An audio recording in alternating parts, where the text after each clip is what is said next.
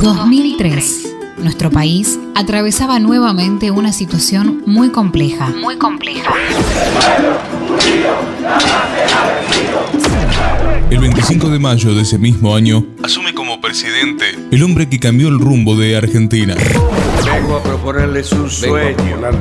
Vengo a proponerles un sueño. Hoy se cumplen 10 años de su desaparición física. Y en la pública lo recordamos.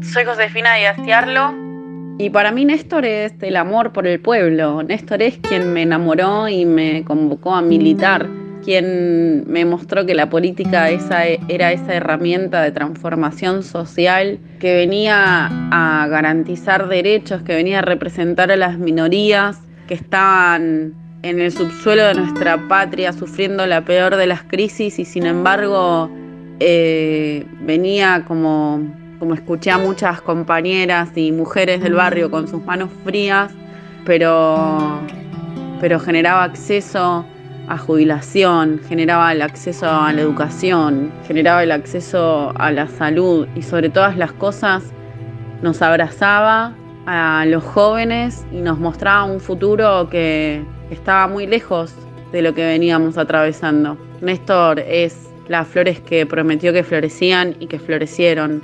Néstor es la justicia social y la lucha por la soberanía de nuestro país. Néstor es memoria, es verdad, es identidad, es todo lo que quienes estamos en el campo nacional y popular entendemos que debe ser un presidente. Y para mí, sin lugar a dudas, hay que recordarlo y agradecerle enormemente porque fue el mejor presidente y es hasta ahora el mejor presidente que hemos tenido de la vuelta de la democracia. No tengo más que agradecerle donde esté y abrazando a este pueblo seguramente porque a mí Néstor me convocó a ser quien soy. Gracias Néstor. Me hubiera gustado eh, poder haber sido 100 veces mejor. Eh, les agradezco mucho. Gracias por haberme permitido ser presidente de los argentinos.